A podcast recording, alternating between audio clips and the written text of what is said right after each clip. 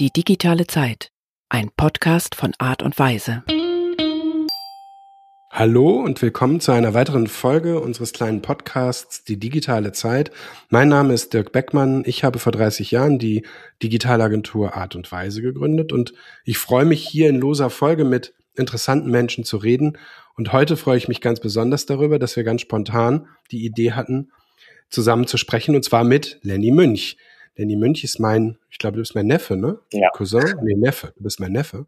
Und er wird sich gleich selbst vorstellen, was er macht. Ähm, wir sind heute am 20. April immer noch im Corona-Shutdown. Das heißt, äh, einige von uns machen Homeoffice. Lenny ist einer von den von den Helden sozusagen, die das, äh, äh, das Leben aufrechterhalten und kümmert sich um, um etwas, von dem er uns gleich noch berichtet. Ähm, genau, und wir starten einfach mal los mit der Frage, lieber Lenny, stell dich doch einfach mal vor, wer bist du und was machst du? Ja, ich bin Lenny, ich bin 18 Jahre alt und äh, habe letztes Jahr mein Abitur gemacht und arbeite seit Dezember bei Lidl, was mich jetzt, wie du gesagt hast, zu so einem Alltagshelden macht. Und jetzt bin ich gerade auf der Suche nach einem passenden Studiengang und äh, passenden Karrieremöglichkeiten und einen guten Job zu suchen für dieses Jahr, weil ich möchte dieses Jahr im Wintersemester anfangen zu studieren. Hoffen wir mal, dass das klappt in Zeiten von Corona, aber Gott sei Dank musst du nicht im Sommersemester studieren. Bevor wir da ein bisschen näher drauf eingehen, was deinen Beruf angeht, wollte ich dich noch mal erstmal so ein bisschen fragen, was bist du eigentlich für ein Typ? Also was hast du zum Beispiel direkt vor diesem Termin gemacht? Ähm, um ehrlich zu sein, habe ich äh, geschlafen, weil ich gestern ein bisschen länger weg war. Aber jetzt bin ich topfit und bereit. Sehr gut. Das heißt, deine Verfassung ist ausgeschlafen, würdest du sagen? Ja, auf jeden Fall. Okay, sehr gut. Ähm, was war deine erste Berührung mit der digitalen Zeit? Was war das erste Mal, woran du dich erinnerst, dass du so mit digital zu tun hattest? Ähm, also das umfasst ja viel. Also ich weiß noch, dass ich vor, also als ich glaube zwölf oder dreizehn war, mein erstes Nokia Tastenhandy bekommen habe. Und dann hat sich das natürlich äh, immer weiter verbessert auf Touch und dann immer neuer und sowas. Und dann bekam ich auch irgendwann ein MacBook und das hat mich dann irgendwie in die digitale Zeit gebracht. Und hast du irgendeinen Gedanken dazu? Also ist etwas, was, was du, wenn du dich, du interessierst dich, wie ich weiß, ziemlich viel für Politik und für Geschichte und Wirtschaft. Und gibt es etwas, wo du so, so auf so einer Metaebene sagen würdest, das ist so das erste Mal, dass mir klar geworden ist, dass die Zeiten, in denen wir sind, besonders sind? Ja, also ich finde es halt immer wieder äh, krass, sich vorzustellen, dass das, was für uns, also für meine Generation jetzt so normal ist, ja absolut nicht vorhanden war für alle Generationen davor. Und dass es auch irgendwie beispiellos ist, ähm, dass viele ja sozusagen so tun, als äh, wüsste man genau, was passiert und wie irgendwie soziale Medien zum Beispiel ähm, Beziehungen und Gesellschaften verändern. Aber eigentlich ist es ja mit nichts zu vergleichen, was vorher stattgefunden hat. Deswegen, das ist ja jetzt gerade erst am, im Test. Eigentlich sind wir mitten im Test. Ne? Wir sind die Versuchskaninchen. Und ich mache das ja schon so ein bisschen länger mit dem Digitalquatsch und ähm, habe aber auch den Eindruck, dass wir ähm, immer noch an Tag eins sind. So heißt auch das Motto von einer großen Hamburger Agentur, Still Day One. Aber mehr so Startup-mäßig gemeint und so richtig cool. Aber manchmal muss man es auch so ein bisschen so ein bisschen kritisch sehen. Aber weil wir jetzt bei diesem Punkt schon sind, ähm, was ist denn für dich die größte Stärke vom, von diesem Digital? Also was ist das, wenn du jetzt sagen würdest, es gibt nachher auch die Schwäche insofern. Was ist so die, sind die größten drei oder eine oder wie auch immer Stärken, wenn du an, an dieses ganze Digitalzeug denkst? Was ist das Coole? Also es hat natürlich dafür gesorgt, dass die Welt äh, kleiner erscheint, also dass man viel leichter in Kontakt kommen kann mit Leuten auf der anderen Seite der Welt oder also ob das jetzt irgendwie Privatkontakte sind oder geschäftliche Kontakte. Ähm, ja, also, also auf jeden Fall die Welt weiter vernetzt und äh, soziale Medien zum Beispiel müssen ja auch nicht immer schlecht sein. Es gibt ja auch zum Beispiel äh, viele ähm, Revolutionen zum Beispiel, wo das geholfen hat oder Proteste im arabischen Frühling, wo die Leute sich über die sozialen Medien vernetzt haben, weil sie keine anderen erlaubten Kanäle mehr hatten und keine freie Presse und sowas. Ähm, also es hat auf jeden Fall auch Vorteile. Ja. Ja, das hört sich so an, als ob du auch Nachteile kennst. Ja, also wie gesagt, ich bin jetzt noch nicht so überzeugt davon, wie das alles enden soll. Ähm, weil ich habe auch noch nicht das Gefühl, dass das alles vorbei ist, äh, sondern wir gerade ja erst am Anfang sind. Ähm, ja, ich bin ein bisschen besorgt darum, was das tatsächlich mit ja, den Menschen und der Gesellschaft macht, wenn man durchgehend ähm, also einerseits diese Anonymität hat und äh, sagen kann, was man will und immer Resonanz dafür bekommt und äh, ja, wenn man so in einer Filterblase leben kann und sich immer weiter radikalisieren kann. Und andererseits, dass man auch irgendwie den Bezug zur Realität ein bisschen verlieren kann, glaube ich. Also Stichwort Filterblase. Du kritisierst, dass die digitale, vor allem wahrscheinlich Mediennutzung schon dazu führt, dass gerade bei jungen Menschen oder auch bei mittelalten Menschen, dass man in seiner Filterblase hängt und eigentlich rechts und links gar nichts mehr mitbekommt. Meinst du das so? Ähm, ja, also wenn du zum Beispiel auf Facebook von deinem Logarithmus nur die Sachen angezeigt kriegst, Algorithmus, nur die Sachen angezeigt kriegst, die du, äh, die den Sachen ähneln, die sowieso schon deine Meinung sind, dann kommt man ja auch nicht weiter in seiner Meinungsbildung. Und äh, gleichzeitig hat man dann, selbst wenn man so eine äh, zum Beispiel rechtsextreme Meinung hat, nicht das Gefühl, dass das irgendwie verhöhnt wäre in der Gesellschaft, sondern dass ja viele Leute mit einem da interagieren und die gleiche Meinung haben und das vielleicht deswegen gesellschaftlich akzeptiert ist. Also diese interessensgeleitete Kommunikation, das ist ja auch für uns als Agentur eben ein, ein Fluch und ein Segen zugleich. Also natürlich ist es mehr ein Segen, dass diese Daten da sind, aber es ist eben auch ein Fluch, weil wir natürlich auch Menschen sind und wollen, dass die Gesellschaft irgendwie aufgeklärt bleibt und, und vernünftig funktioniert. Und ähm, hatte gerade eine Aufnahme mit einem Kollegen von mir, wo wir relativ lange über diese Frage geredet haben und eigentlich zu ganz guten, ganz guten Ergebnissen gekommen sind. Aber nochmal zurück zu der, zu der Filterblase. Glaubst du denn, dass die Menschen nicht immer schon in ihren Filterblasen waren und das jetzt einfach nur ein digitales Abbild ist?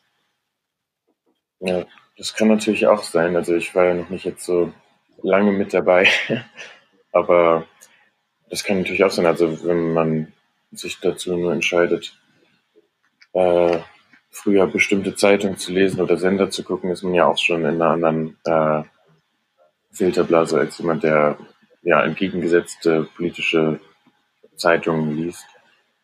Also wenn ich jetzt links oder also linker Aktivist wäre oder grüner Aktivist wäre oder wollte jetzt Leute erreichen, dann könnte ich heute explizit diese Menschen, die vielleicht eine ganz andere Meinung haben, ganz gezielt über soziale Medien erreichen, mhm. vielleicht mit dem mit dem Ziel, sie ähm, sie von etwas zu überzeugen oder sie über irgendetwas zu informieren, was ja ein Zugang ist, den ich vor 30 Jahren äh, im Zeitalter der großen Massenmedien, äh, Privatfernsehen, Bildzeitung und so weiter ähm, aber natürlich auch die respektableren Zeitungen und Medien ähm, äh, nicht gemacht äh, machen hätte machen können. Also ich könnte heute mit einem sehr kleinen Budget alle Andersdenkenden in Bremen erreichen und denen die Hand reichen. Also die Hand reichen jetzt nicht im Sinne von ihr seid toll, aber ich könnte denen helfen, ähm, zu verstehen, dass sie die Welt aus meiner Sicht zumindest falsch sehen.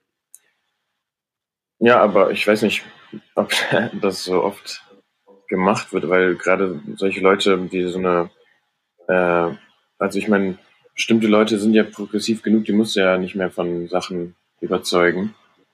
Aber die Leute, die tatsächlich so tief in Filterblasen drin sind, äh, ich weiß nicht, ob man die dadurch dann noch erreicht, wenn dann, dann eine Werbung oder so von der anderen Seite ist. Ja, es geht ja gar nicht unbedingt um Werbung. Ne? Es gibt ja das Thema Fake News, wo Menschen diesen Mechanismus nutzen und äh, wie du weißt, dann Behauptungen aufstellen, die dann bestimmte Leute nach dem Mund reden und die Verschwörungstheoretikern äh, äh, glauben machen, dass die Verschwörungstheorie stimmt und so weiter und so fort. So kann man es nutzen und so nutzen es die Populisten ja auch in den Ländern, wo Populisten eben regieren und alle möglichen Leute äh, nutzen das. Aber was ich dich, der ja eher so ein bisschen ähm, auf einer auf einer linken Seite unterwegs ist, frage, ist halt einfach, wieso nutzt man das, vielleicht nutzt man das auch, ich weiß es bloß nicht, diesen Mechanismus nicht, um quasi genau das Gleiche zu tun, aber mit der mit, mit, mit der Meinung, die man hat. Man kann einfach, nur um das nochmal zu sagen, man kann einfach einen Artikel schreiben, den auf einer Website publizieren und gegen Geld bei Facebook an eine Zielgruppe targeten. Also ein Target, Targeting heißt halt ne, die Zielgruppe auswählen. Mhm damit die das lesen. Und ich meine, wenn ich jetzt beliebig viel Geld hätte, es kostet gar nicht so viel Geld, das ist immer noch sehr billig, im Verhältnis zu anderen Medien, aber wenn ich beliebig viel Geld hätte, könnte ich alle Fox News äh, Schauer von Donald Trump äh, jeden Tag zehnmal erreichen. Also da bräuchte er wirklich viel Geld. Aber und, und könnte, aber ich, ich könnte es wirklich, ich könnte es. Und das ging halt früher nicht. Das finde ich es äh, abgefahren daran, dass es geht. Also es geht in der je nachdem, welche politische Haltung man hat. Ähm, ähm, es geht in der, in der aus, aus der eigenen Sicht guten Richtung und auch aus der schlechten Richtung. Naja, das wollte ich noch mal erwähnen. Sag mal. Ja, das sind ja. auf jeden Fall, also es gibt ja auch echt gute Möglichkeiten, die dadurch aufgekommen sind. Man müsste die dann halt nur, wie du sagst, äh, auch nutzen. Und irgendwer müsste ja. sich dann denken, mach ich, stoppe ich mal diesen äh, Fox News Rain über irgendwie Facebook. Ja. Wenn man jetzt so ein bisschen auf deine ähm, auf die ich noch mal kurz zurückkommt, ähm, frage ich dich jetzt mal mit der Bitte um schnelle Antworten äh, nach deinen, nach ein paar Lieblingen von dir.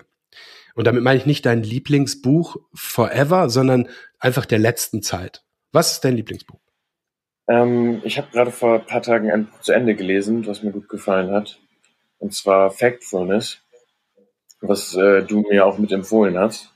Und das fand ich richtig, also richtig interessant, muss ich sagen. Und äh, von dem, von dem schwedischen äh, und sein, seiner Tochter und dem äh, Sohn, ne? Ja, also ich glaube, das ist so ein äh, äh, globaler Gesundheitsforscher gewesen, der ja auch, also der die ganze Welt bereist hat, um Leuten zu helfen in äh, Gesundheitskrisen und auch vor den wichtigsten und einflussreichsten Menschen immer spricht auf irgendwelchen Tagungen und mittlerweile, glaube ich, verstorben ist. Aber der hat ja. Äh, ja das Ziel gehabt mit dem Buch, dass man von einer dramatisierten Weltsicht auf eine äh, faktenbasierte Weltsicht kommt. Und ich würde jetzt nicht sagen, dass es meine Weltsicht um 180 Grad gedreht hat, aber es waren schon so ein paar Punkte, äh, wo ich auf jeden Fall, wo mich das auf jeden Fall weitergebracht hat. Das war echt cool. Ja, das ist ein super Buch, finde ich auch. Ähm, was ist dein ähm, Lieblingsroman? Puh. Da muss ich überlegen. Ähm, ich weiß nicht, ob das als Roman durchgeht, aber ich habe äh, kurz bevor ich Abi gemacht habe, haben wir in der Schule ähm, von Brecht die Drei-Groschen-Oper und Der gute Mensch von Sechuan gelesen. Und, ja, das äh, geht schon in die Richtung Belletristik auf jeden Fall. Da fand ich auf jeden Fall gut. Ja. Dein Lieblingsroman Held? Harry Potter. äh, Lieblingsserie? ähm, schwer zu sagen. Ja. Ich würde sagen, im Moment Rick and Morty oder sowas. Und äh, Lieblingsfarbe? Schwarz. Lieblingsblume? Äh, Tulpe. Tulpe. Und ähm, gibt es eine Lieblingsbeschäftigung? Ähm, ja, ich treffe mich gern mit meinen Freunden und dann bin ich auf jeden Fall am entspanntesten. Ja, schön. Kommen wir mal zurück zu deiner Ausgangsfrage oder zu der Ausgangsfrage, was, ähm, was du in, dem, in der Vorstellung gesagt hast, nämlich was deinen Beruf angeht und äh, vielleicht auch deine Berufung. Du bist ja su super interessiert in, in Geschichte, in Politik und äh, äh auf eine bestimmte Weise auch in, in äh, Statistik. Ähm, und es gibt ja verschiedene Möglichkeiten, äh, damit jetzt umzugehen. Was hast denn du für Überlegungen bis jetzt angestellt? Also ich habe mir mehrere Optionen offen gehalten und zwar einmal etwas in Richtung äh, Lehramt, also irgendwas Lehrendes ähm, und einmal in die Richtung, ähm, also grob gesagt Politikwissenschaften wo ich mir jetzt auch schon über die Wochen verschiedenste Sachen angeguckt habe. Ich hatte mal jetzt, ich glaube vor zwei, drei Monaten eine Phase, wo ich mir vorstellen konnte, Geschichte zu studieren. Ähm, aber ich habe, also dann irgendwann gemerkt, dass ich glaube, dass es nicht unbedingt was für mich wäre, weil es dann doch sehr, also nicht nur um äh, ja, moderne Zeitgeschichte geht und was das für heute bedeutet, sondern halt auch vieles äh, so anscheinend ganz platte Forschung ist. Ähm, und ich weiß nicht, ob das das Richtige für mich wäre. Jetzt habe ich äh, mir einen Studiengang angeguckt, der heißt Public Governance Across Borders in Münster und Enschede. Und der äh, sieht für mich sehr ansprechend aus, weil der wäre auch, also es ist ein internationaler Studiengang und ähm, ab dem zweiten Jahr auf Englisch. Ähm, ich hätte einen Bachelor of Science danach und könnte einen, auch einen internationalen Masterstudiengang dann starten. Ja, das hört sich gut an. Ähm, und was macht man in dem, in, dem, in dem Studiengang? Was lernt man da? Also es geht um äh, aktuelle und zukünftige Herausforderungen in, also auf dem regionalen Level, aber auch äh, auf dem EU-Level oder global. Ähm, dann gibt es, also es gibt ganz viele Module aus anderen Studiengängen. Also es gibt äh, zum Beispiel European Public Law oder internationale Beziehungen und Staatsrecht und äh, ja, europäische Integration. Und dann gibt es noch, ähm, kann man noch am fünften Semester ein, wahlweise ein Praktikum oder noch einen anderen Auslandsaufenthalt machen. Und äh, ja, es ist auf jeden Fall sehr breit gefächert. In den anderen Folgen hier interviewe ich ja immer Leute, die schon studiert haben und irgendwie einen Beruf haben und so weiter. Um, entweder welche, die bei uns arbeiten oder Fremde, die ich kenne, die aber eben auch schon lange im Beruf sind zum Teil. Und die frage ich immer, was, ähm, was macht ihr am Dienstag um 12 Uhr ganz konkret, damit sich jemand vorstellen kann, was, was denn dieser Beruf ist, was der ausmacht. Und jetzt frage ich dich mal, was stellst du dir denn vor, was du mit diesem Studiengang und vielleicht noch weiteren, die danach kommen, ähm, in, sagen wir mal, du bist 18, 10 Jahren mit 28 an einem Dienstag um 12 ganz konkret machst? Ähm, ja, das frage ich mich auch tatsächlich, weil bei dem Studiengang zum Beispiel ist es ja nicht so, dass er wie Lehramt dann auf einen konkreten Beruf hinausläuft, sondern man kann dann äh, in, ja, im Bereich der Sozial- oder Politikwissenschaften oder in der Konfliktforschung oder auch in der Verwaltung arbeiten. Ähm, was also wirklich eine Tätigkeit ist, wo ich mich sehen könnte, dienstags um elf, hast du gesagt? Zwölf. Um zwölf ähm, wäre tatsächlich irgendwas zu äh, schreiben oder irgendwelche Informationen zu verarbeiten und ja, was auszuwerten oder sowas. Also du würdest schon an einem Schreibtisch sitzen, vor einem Computer, irgendwo in einem büroähnlichen Dingsbums, was von Schule bis Ministerium bis irgendwas sein könnte. Ja, das kann ich mir vorstellen. Obwohl ich, äh, Und eher in Richtung Politik oder eher in Richtung Bildung? Das ist äh, eine schwierige Frage. also, das könnte man ja theoretisch auch irgendwie verbinden. Aber ich bin ehrlich gesagt von den, äh, ich noch nicht so überzeugt von diesen ganzen konkreten Tätigkeiten, die man damit macht. Aber gleichzeitig kann mir auch, auch äh, ich habe da auch mit den Leuten schon telefoniert ähm, in Münster und die können mir dann auch jetzt nicht konkret sagen, was man damit macht, sondern äh, die haben mir geraten, dass ich auf die LinkedIn-Profile gucke mit, von Leuten, die das studiert haben, was die heute machen. Ähm, aber ja, es ist ja auch irgendwie so, dass man heute nicht mehr unbedingt auf Lebenszeit irgendwo eingestellt wird, sondern dass sich ja auch häufig ändern kann. Ja, wobei dann verschiebt man die Frage. Ich finde die, finde die Frage für mich persönlich, also meine Perspektive, Perspektive darauf ist, dass ich eine ganze Zeit lang ungefähr mit 28, 29 hatte ich die Meinung, es ist völlig egal, was man studiert. Das lag aber daran, dass da die große Internet-Euphorie losging und ich eine Firma hatte und äh, alle Leute ein, alle eingestellt habe, die ich, die bei, bei drei nicht auf dem Baum waren. Und da habe ich gesagt, ist halt egal, was du studiert hast. Und dann hat sich aber gezeigt, dass dieses erste Studium, was man gemacht hat, doch durchaus eine, eine Relevanz hat. Ne? Also die Leute sind schon das, was sie so ein bisschen vom Beruf, was sie studieren. Es gibt Ausnahmen wie immer, aber die meisten Leute sind eben dann eher Geisteswissenschaftler, eher Naturwissenschaftler, eher Mediziner, eher im pflegenden Bereich oder im kreativen Bereich. Und ich glaube, dass sich das ähm, nicht mehr ändert. Also diese, diese Richtung, die man damit geht. Und deswegen habe ich gefragt, so eher so wissenschaftlich, politisch oder, oder in der Bildung. Ich glaube, diese Wahl, diese Frage wird sich, dann, dann wirst du, dann, dann fährst du auf dieser, auf dieser Straße los und dann, dann wirst du von dieser Straße, wenn nichts total Verrücktes passiert, auch nicht abbiegen, was ja nichts Schlechtes sein muss, aber es ist eben eine, ähm, eine Erkenntnis aus diesen, aus diesen Berufsbiografien, die ich kenne. Mhm.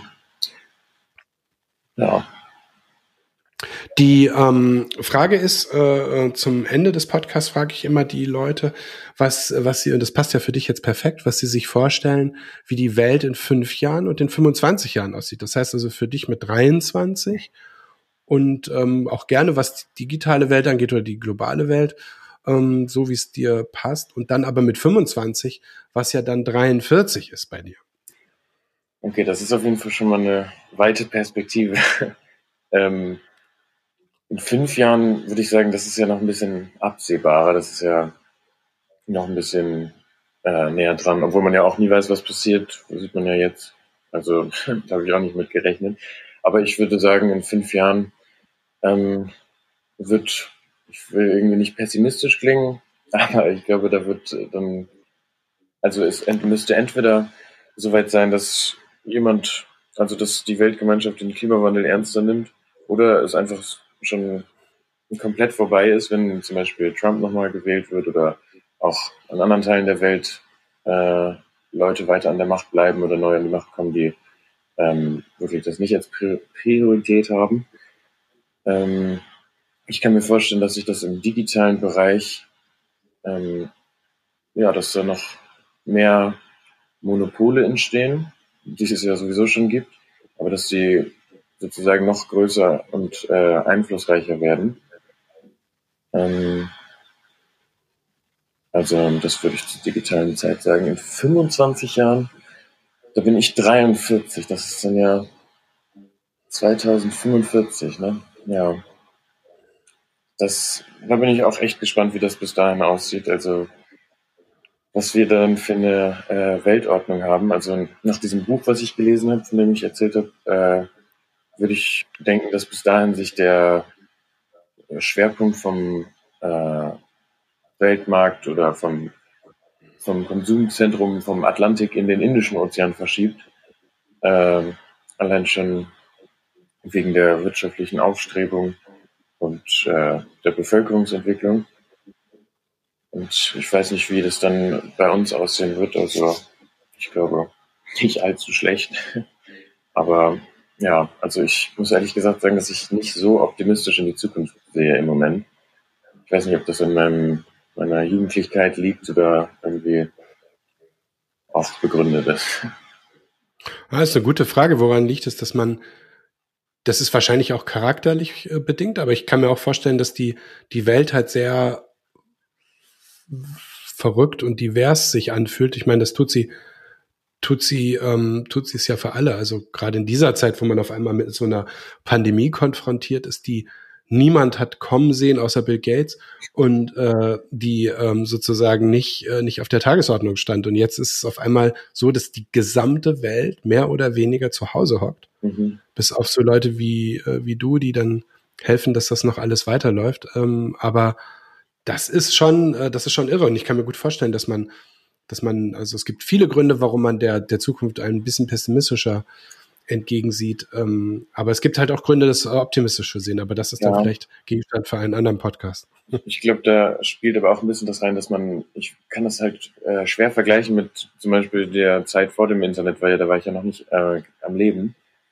Ähm, aber ich glaube, dass man auch jetzt ja die Möglichkeit hat, aus allen Teilen der Welt äh, täglich alle Nachrichten zu sehen und äh, vielleicht dann auch ein bisschen den Eindruck bekommt, dass alles sozusagen viel schlimmer ist als früher. Dabei kriegt man das nur jetzt mit und früher hat man das halt nicht mitgekriegt, was am anderen Ende der Welt passiert ist.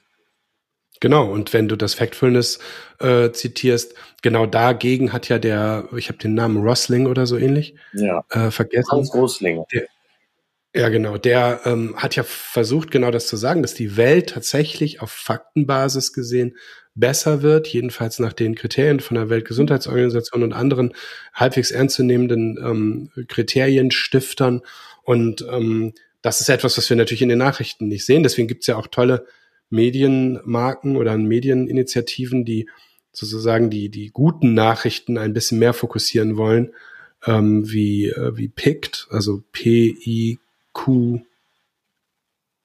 T, glaube ich, ja, und, und andere, wo, wo man eben guckt, dass man echte, vernünftig recherchierte Nachrichten hat, die aber, ja, mal, mal gut gelaufen als Überschrift haben und nicht ähm, äh, Trump hat noch hier und äh, der brasilianische Präsident hat noch da und wie die alle heißen und ja. die ganze Welt ist halt immer immer schrecklicher und das ist natürlich auch eine, ähm, ein Drama jetzt gerade in der Corona-Krise, dass die Mediennutzung natürlich auf diese auf die Krise perfekt funktioniert und die ganzen Medienmarken gerade total nach oben gehen, weil wir halt einfach irgendwie quasi süchtig nach schlechten Nachrichten sind, wie so eine ja, wie so eine Sucht nach irgendwas anderem. Das ist irgendwie scheinbar menschlich. Ich habe das die Erklärung wieder vergessen, aber dagegen geht ja dieses Buch, das du eben zitiert hast. Genau. Ja, ich fand es ganz interessant, äh, als ich das zu Ende gelesen habe. Im letzten Kapitel hatte dann äh, über fünf Risiken geredet, ähm, die man sich tatsächlich Sorgen machen sollte. Ähm, und da stand zum Beispiel als erster Punkt globale Pandemie drin. Das hat er Echt? irgendwie 2018 ja geschrieben. Das kam mir ein bisschen ja. surreal vor, weil dann stand da, also es wurde ja auch schon von vielen Experten erwartet, dass es nur eine Frage ist, wann das kommt. Aber dass es dann so genau da stand, dass er meint, das ist eine aggressive Lungenkrankheit, eine, beziehungsweise eine aggressive Grippeart, die sich mit, äh, per, wahrscheinlich per Tröpfcheninfektion übertragen wird. Und das war dann doch sehr genau auf die Situation jetzt. Ja, lieber Lenny, äh, vielen Dank für deine äh, spontane, für deine spontane halbe Stunde, für diesen, für diesen kleinen Einblick in deine Gedanken, ähm, was äh, deinen Beruf, beruflichen Werdegang und deine Ideen dazu angeht. Ich würde sagen, das war ähm, sehr interessant, mal aus einer 18-jährigen Perspektive die Welt ein bisschen zu sehen. Vielleicht haben wir Gelegenheit, wenn es den Podcast noch länger gibt, mal irgendwann, wenn du in welchem Studium auch immer bist, ähm, da nochmal ein Follow-up zu machen und mal zu gucken, wo du dann gelandet bist. Und ich danke dir ganz herzlich für deine Zeit und wünsche dir alles Gute. Ja, danke.